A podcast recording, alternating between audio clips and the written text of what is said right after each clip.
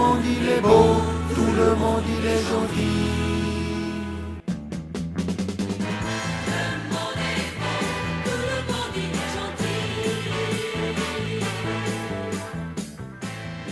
Bonjour personne.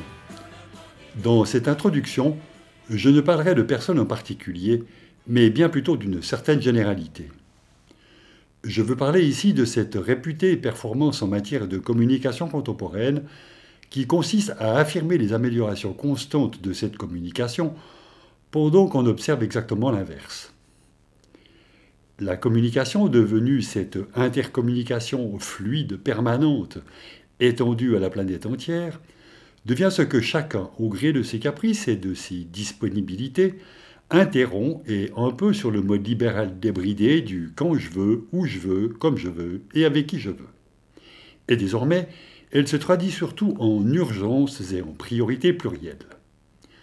Ce qui revient à dire que, dans le registre du concret, cette intercommunication se traduit surtout par une désintercommunication permanente et où le spontané, ou contraint permanent, empêche désormais toute éventuelle continuité.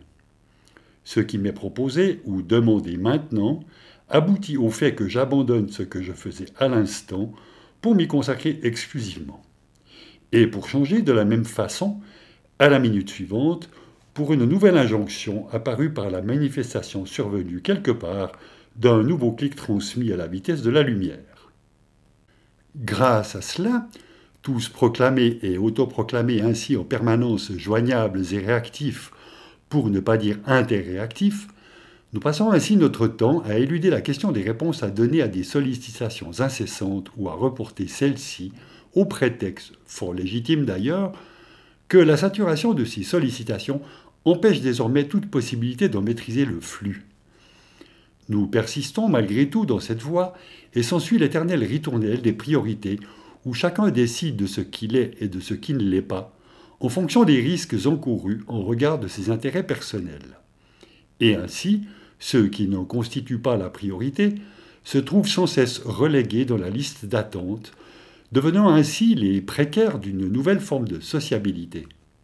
Sauf que cette sociabilité-là n'a plus rien de sociable et fait de chaque individu ce petit monarque qui gouverne son monde, ses relations sociales, dans le registre tyrannique du je suis là pour qui je veux et dans les délais que je veux, devenant ainsi le patron d'une entreprise de soi-même.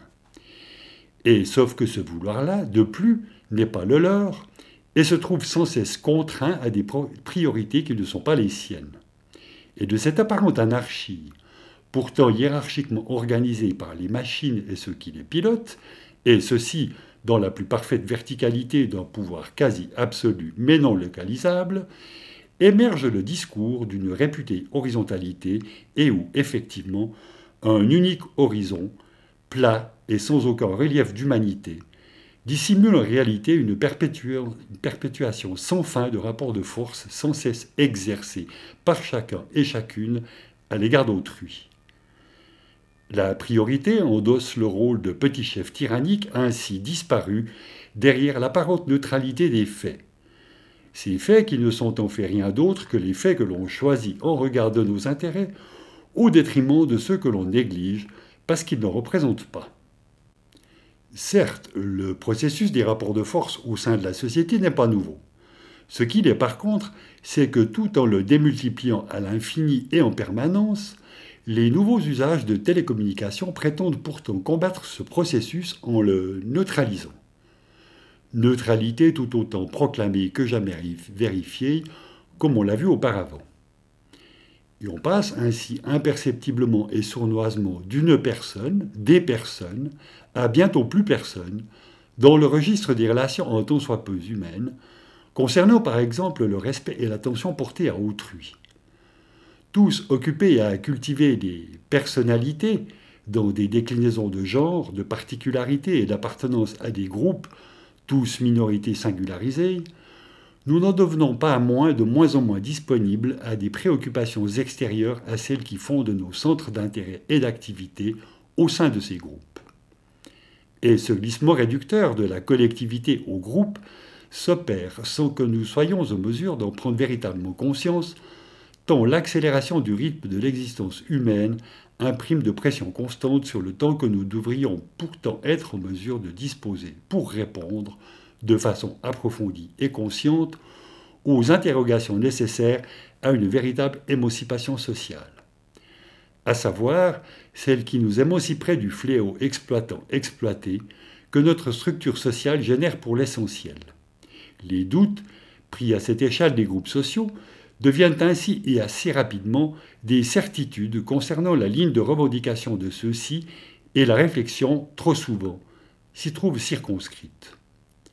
Au bout du compte, toutes ces revendications égocentrées sur des groupes disséminés et dispersés dans des causes multiples laissent totalement intacte la structure sociale dominante dans laquelle ils sont également insérés, et l'injustice sociale inhérente à cette structure ne fait que perdurer. Dans un tel contexte de division et de précipitation accélérée, la question devient celle de savoir comment échapper à cet accroissement permanent de vitesse et de multiplication de causes pour trouver le calme et le temps nécessaires pour, par une réflexion plus sereine et approfondie, parvenir à redescendre aux origines des vices de fonctionnement de notre société. Une autre question, mais sans doute corrélative à la précédente, serait de se demander aussi si cette progressive indisponibilité à un extérieur qui ne nous confirme pas en tant que ce que nous pensons ne trouve pas opportunément sa justification, voire sa légitimation, dans les priorités citées précédemment. Celles-ci, représentant le terrain de défense de notre façon de penser, ne deviennent-elles pas les prétextes rêvés pour nous épargner de nous exposer à la remise en question de notre position, à cet extérieur donc, susceptible de nous déstabiliser? Ce qui semble en tous les cas se révéler, c'est que de personne en tant que pluriel d'identité à personne en tant que singulier particulier, il semble de plus en plus s'exercer une confusion sournoise où toutes et tous semblent éprouver une confusion croissante à savoir distinguer ce qui différencie l'individuel du collectif et l'égoïsme du partage, pour ne pas parler de ce qui distingue également l'égocentrisme de l'égoïsme. Et cette confusion constitue sans doute une des caractéristiques de ces nouvelles formes de communication qui, à l'inverse de leur prétention à vouloir nous rapprocher, nous confondent dans un même élan de disparition en tant qu'êtres humains inscrits dans une réelle communication de nos vécus respectifs, pour y substituer la narration continue de concepts intellectuels dont nous devenons les simples porte-drapeaux. La confrontation d'opinions devenues endémiques fait disparaître ainsi la confrontation plus frontale d'antagonismes sociaux issus de la répartition des richesses, par exemple. À ce constat plutôt pessimiste, il pourrait être répondu que les échanges d'opinions se répandant dans les réseaux sociaux constituent tout de même un élargissement de l'ouverture d'esprit. Et cela est sans doute vrai jusqu'à un certain point comme on peut le voir actuellement. Mais quelle garantie avons-nous au sujet de la portée de cette ouverture d'esprit dans le champ de nos comportements quotidiens? Nos comportements changent-ils vraiment hors de certains réaménagements qui ne remettent pas trop en cause le confort quotidien de notre mode de vie? Sommes-nous véritablement capables de nous extraire de nos conditions routinières d'un quotidien presque totalement asservi au règne de l'argent? Car ici, l'espoir ne suffit plus. Il faut notre contribution active et persistante à des changements capables de nous faire changer de paradigme social, pour l'instant toujours étroitement chevillé à la notion de profit, quel qu'il soit. Et il va sans dire que ces efforts ne pourront indéfiniment se résumer à des échanges et à des revendications circulant principalement sur le mode virtuel. Il faudra bien qu'à un moment donné, les personnes se réincarnent dans l'action concrète et non seulement par manifestations ponctuelles interposées, mais par des actions individuelles tout autant que collectives sur le long terme et témoignant effectivement d'une opposition quotidienne cette fois-ci aux injonctions productivistes, quelles qu'elles soient, que nous adresse la structure sociale dominante.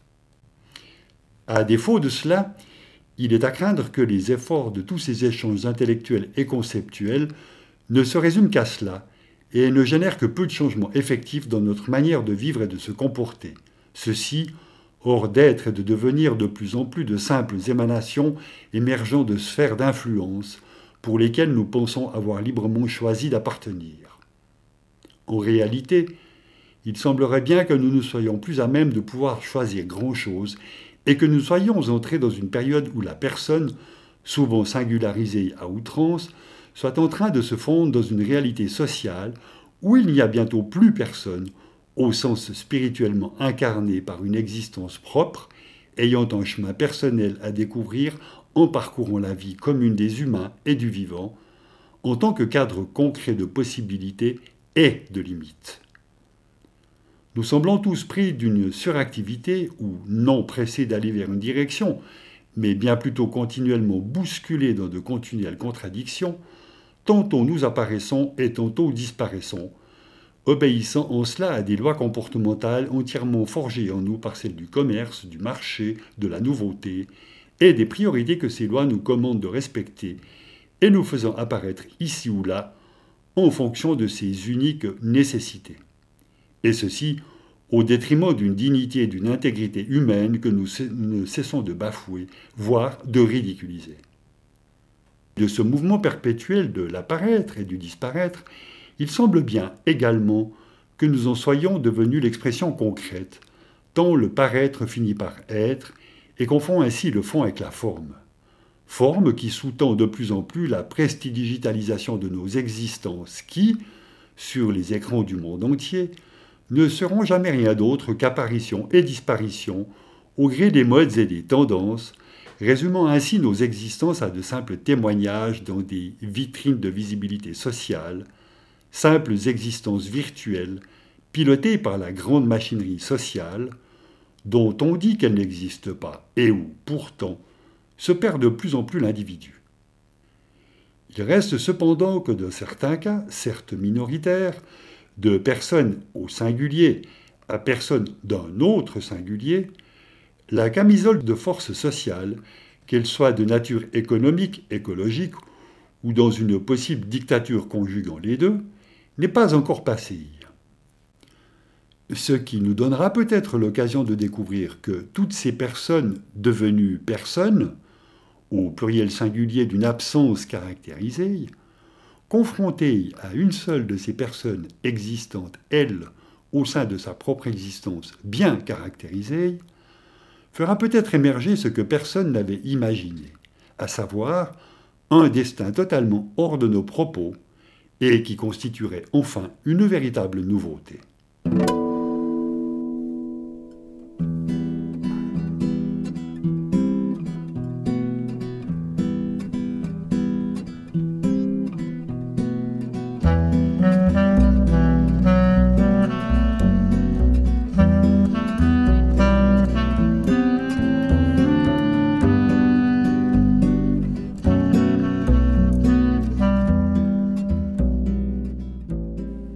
Après cette introduction plutôt critique vis-à-vis de la fonction des réseaux sociaux et les effets pervers auxquels ils peuvent conduire, entre autres générer des comportements individualistes et favoriser le mythe de l'horizontalité, la rédaction a tout de même pris l'option de faire usage de ces réseaux sociaux pour promouvoir l'émission du Monde est beau. Patrick, en tant que rédacteur responsable, pourquoi cette entorse à notre credo?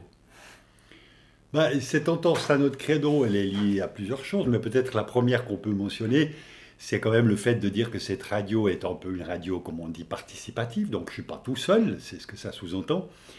Et que si, de mon point de vue, effectivement, le fait d'avoir euh, deux auditeurs ou trois auditeurs ne me gêne pas, parce que ce qui compte pour moi principalement, c'est d'exprimer euh, toutes ces choses qui me dérangent, je ne peux pas non plus partir du principe qu'il n'y a que moi qui m'exprime là-dedans. Donc, euh, après, le fait qu'on me fasse remarquer que les réseaux sociaux seraient peut-être l'outil capable de nous faire acquérir des auditeurs en plus, euh, je, suis aussi quelque part euh, obligé, ou disons, c'est la moindre des choses de ma part que de l'entendre.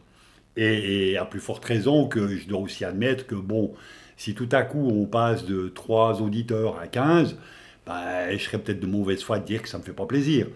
Donc, il y a ce côté-là qui est que euh, moi, je, reste sur ma position concernant ces réseaux sociaux, qui est ma position. Et il y a ensuite la position de la radio en elle-même, qui est en fait un, un miroir de, des différentes tendances qui sont au sein de notre rédaction.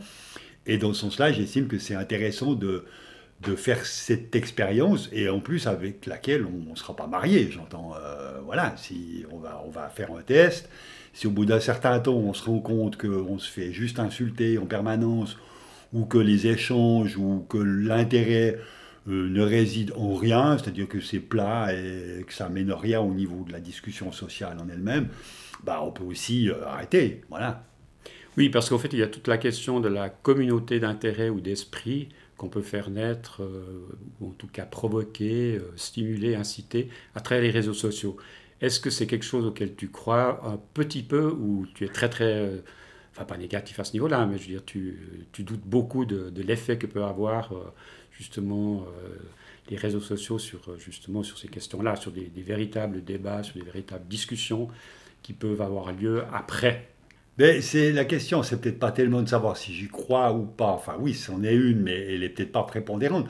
La question qui me semble quand même plus importante dans ce cas de figure, si, d'après ce que j'ai compris comment fonctionnent ces réseaux sociaux, en fait, c'est voilà, on envoie des trucs, quelqu'un te renvoie une réponse, ça anime des discussions. Bon, tout ça, c'est bien beau, mais enfin, ça a lieu parce que les gens qui font ça sont présents au moment donné sur les réseaux et qui produisent ça.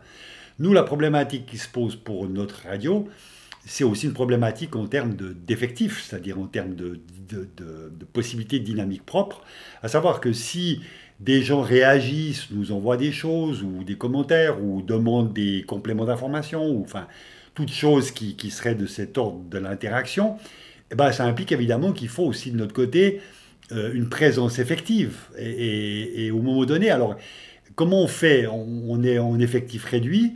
Euh, ça veut dire que par rapport à ça, il faut, qu'on soit là pour répondre, pour entretenir tout ça. Et puis il faut aussi après le matériel informatique pour euh, relayer tout ça, faire l'émission. Enfin, j'entends, c'est, une demande supplémentaire en, potentiel. Et puis euh, je ne sais pas si nous, on a cette capacité-là pour le moment. Quoi. Alors c'est vrai que pour l'instant, c'est adjoint les, services, en tout cas d'une personne qui va pouvoir nous, nous, donner un coup de main pour en tout cas lancer cette, euh, voilà, cette nouvelle activité du Monde est beau sur un certain nombre de réseaux sociaux à voir ce qui va se dérouler euh, par la suite. Je pense qu'on va tenter ça pendant 3-4 mois et voir s'il y a un certain répondant de la part d'auditeurs potentiels. Et on fera le, voilà, on fera le bilan à, ce moment-là. Alors ensuite, après avoir évoqué en fait, cette, décision d'apparaître sur les réseaux sociaux, euh, il y a aussi un autre fait à particulier, c'est qu'on a la volonté de prolonger la thématique de l'urgence d'un état fort à la force d'un état d'urgence. Pourquoi dans cette conjoncture actuelle euh, est-il important de, prolonger justement cette thématique? Ben, La raison me semble assez simple, c'est que l'état d'urgence, enfin, qui, ne dit pas son nom finalement, se prolongeant, euh, il me semble que si on veut rester un temps soit peu dans l'actualité, ça semble assez évident que c'est un, un axe qu'il ne faut pas lâcher, parce qu'en fait, c'est cette espèce d'état d'urgence qui n'en est plus un, mais qui est en fait quand même un pouvoir donné à l'État pour un peu décider tout et n'importe quoi, n'importe comment et à n'importe quelle condition, il se prolonge. C'est la réalité avérée. Il se prolonge, euh, qu'on veuille bien dire qu'ils assouplissent ou qu'ils durcissent. Enfin voilà, ça, ça reste quand même dans cette direction-là. Et si nous, on estime qu'on a une mission, guillemets, critique euh, à remplir au niveau social, ben, ça me semble évident que cet axe-là, il ne faut pas qu'on lâche, justement pour qu'on montre que, que, cet état d'urgence-là dure, perdure, euh, au-delà de toute raison d'ailleurs. Alors évidemment, on pourrait trouver d'autres thématiques, je pense que c'est vraiment pas ça qui manque, on l'a vu dans les lectures qu'on a fait ces derniers temps, mais ce qui me semble important, c'est de bien manifester de notre part la même volonté d'insister lourdement sur euh, cet état d'urgence, que, dans le camp d'en face, c'est-à-dire euh, il faut maintenir cette pression, quoi. Parce que tu as l'impression qu'il y a un durcissement de l'État par rapport à ce qu'il existait il y a un certain nombre d'années, enfin 3-4 ans en arrière.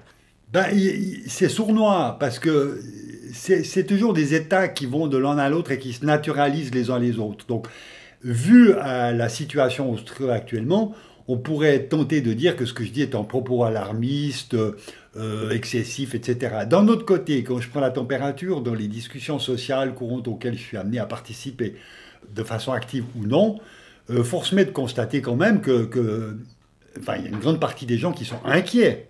Ils vont peut-être jamais le dire comme je le dis, euh, parce qu'on est en démocratie justement, et puis que bon voilà, faut pas exagérer parce que l'État est bienveillant et tout ça. Il n'empêche que il y a quand même, euh, y a plus autant de contestations et de, de, de, de révolte qu'auparavant, ce qui est déjà en premier, en premier fait. Donc ce qui veut dire que quelque part, s'ils avaient envie d'éteindre d'un certain point de vue, les mouvements de mécontentement sociaux, ben là, en partie, c'est quand même plus ou moins résolu, enfin, ils y sont arrivés. Mais seulement, c'est des États qui, mis en perspective de ce qu'on vit quotidiennement et qui est une espèce de surenchère sournoise dont on mesure mal les effets, on, a tendance à se dire que non, moi, de mon point de vue, si je constate l'évolution de, la société dans laquelle je vis depuis dix ans, alors que je, partais déjà du principe qu'on n'était vraiment pas du tout en démocratie, enfin c'est à ça en tant qu'il faudrait déjà préciser ce terme, euh, il me semble quand même que depuis dix ans en arrière, ce à quoi on est en train d'assister maintenant, oui, c'est quand même un durcissement, enfin je t'en... voilà. On va avoir un certain nombre de billets qui vont justement euh, continuer à, toucher ce genre de questions, aborder ces questions-là du rôle de l'État, de sa fonction, de dérives possibles. Et nous vous invitons à, les écouter dans les, mois qui vont venir, en tout cas jusqu'au mois de février 2022. Pour poursuivre la réflexion concernant le monde de l'industrie numérique, nous vous proposons la lecture de l'article La Société des asociaux, paru dans le monde diplomatique du mois de septembre de cette année et rédigé par Pierre Rimbert, rédacteur attaché à ce journal.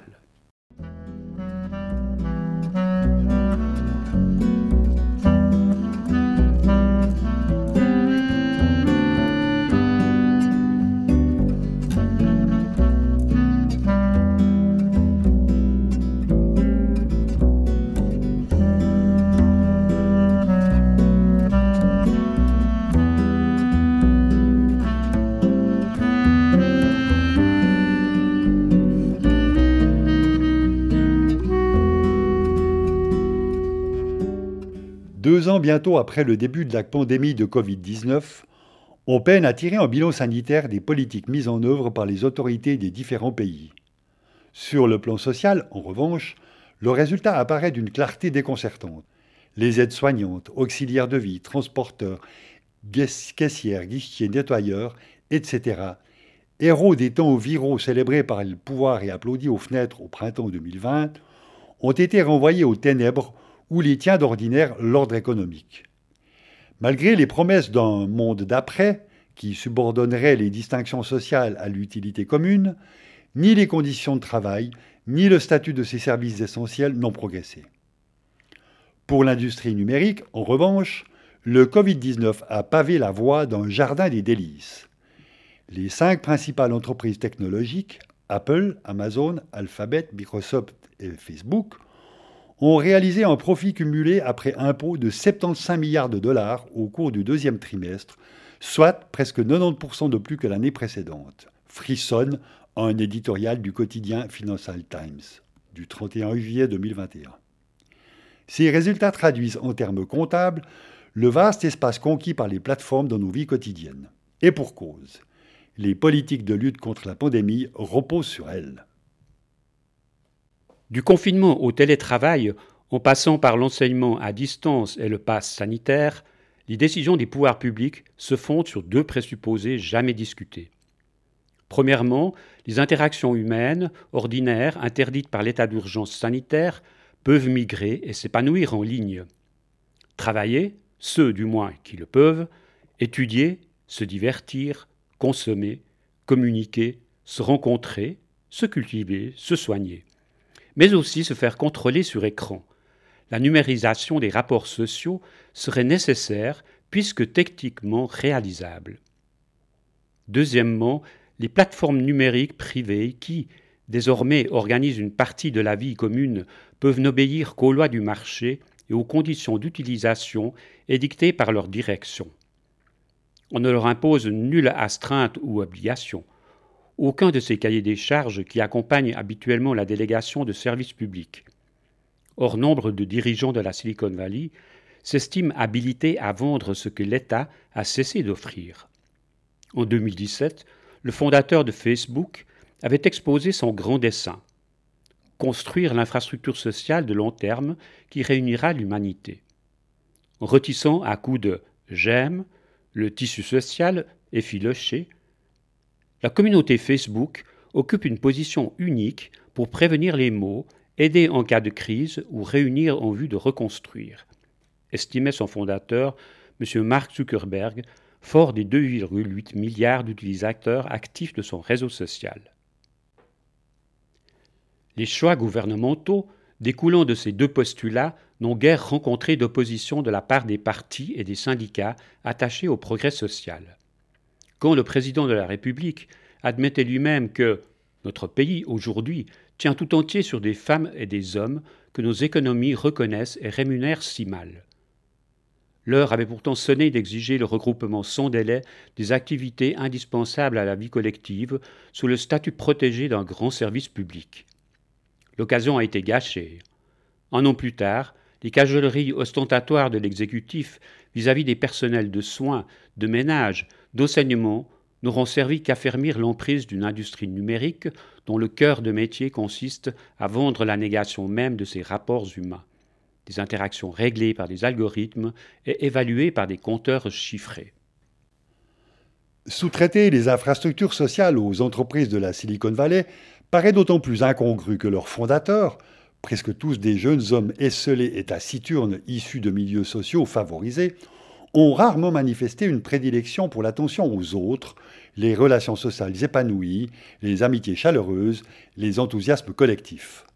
Tout au contraire, la sous-culture geek, teintée d'introversion et d'une masculinité frustrée et endémique sur les forums de jeux vidéo, valorise l'absence d'empathie. Elle révère un panthéon peuplé de dieux atteints d'une forme légère d'autisme, tels les milliardaires libertariens Elon Musk, patron de Tesla, Peter Thiel, cofondateur de PayPal, et bien d'autres non officiellement diagnostiqués. Au point qu'un journaliste du magazine Riot, alors Bible mensuelle de la Silicon Valley, rebaptisa en 2001 le syndrome d'Asperger syndrome du geek. On en plaisante souvent dans le secteur. Nombre des programmeurs purs et durs employés au sein de bastions informatiques comme Intel, Adobe et Silicon Graphics, qui commencent à travailler dès l'aube et rentrent chez eux tard le soir, qui codent des heures d'affilée en avalant des litres de soda, résident quelque part dans le domaine d'Asperger.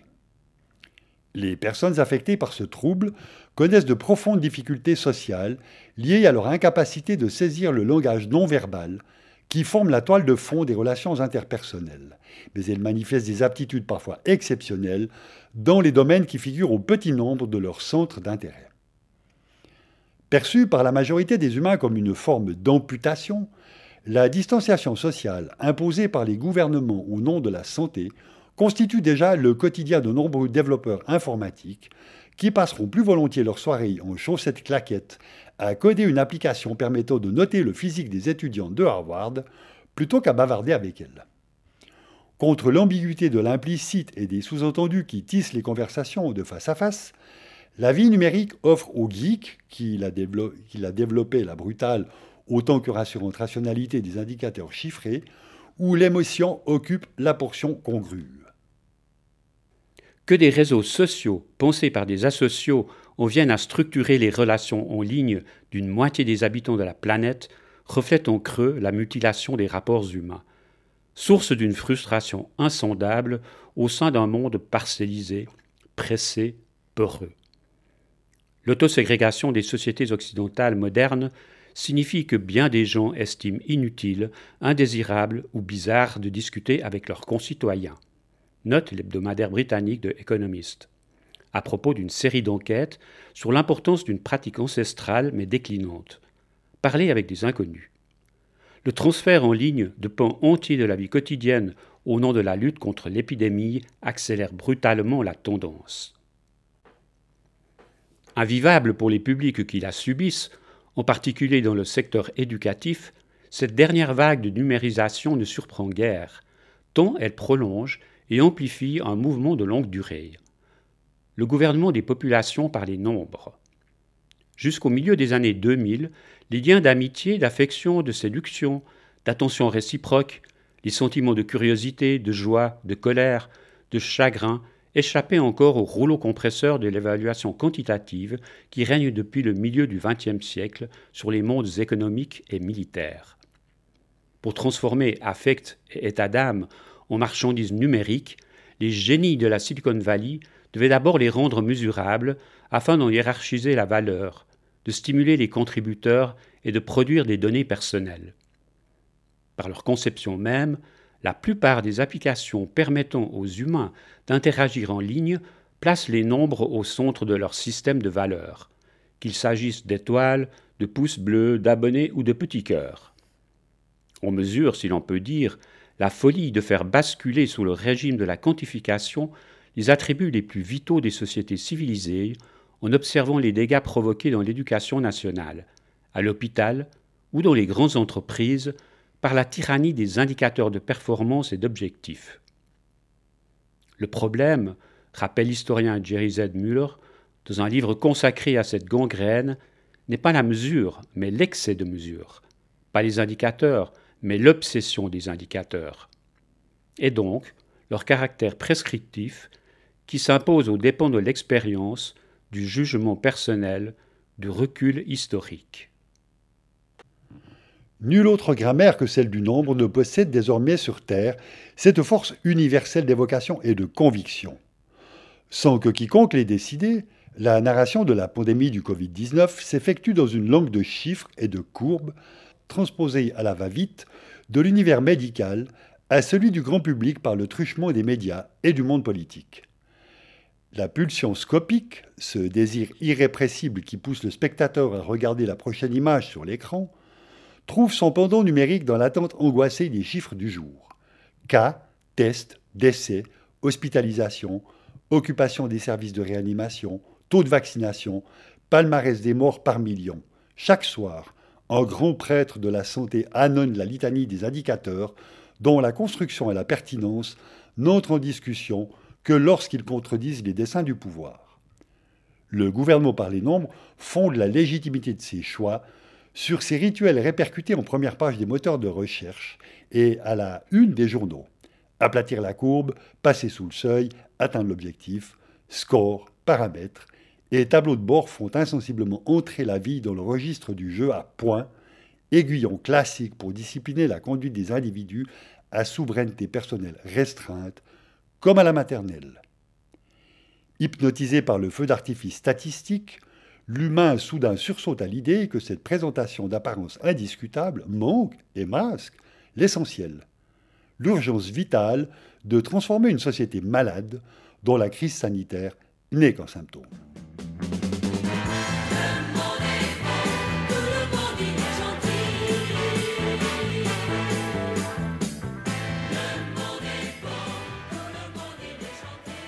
À la conception de l'émission, à sa réalisation et sa mise en onde, Patrick Rion, Jean-Luc Rochat, Fabio Cattaneo.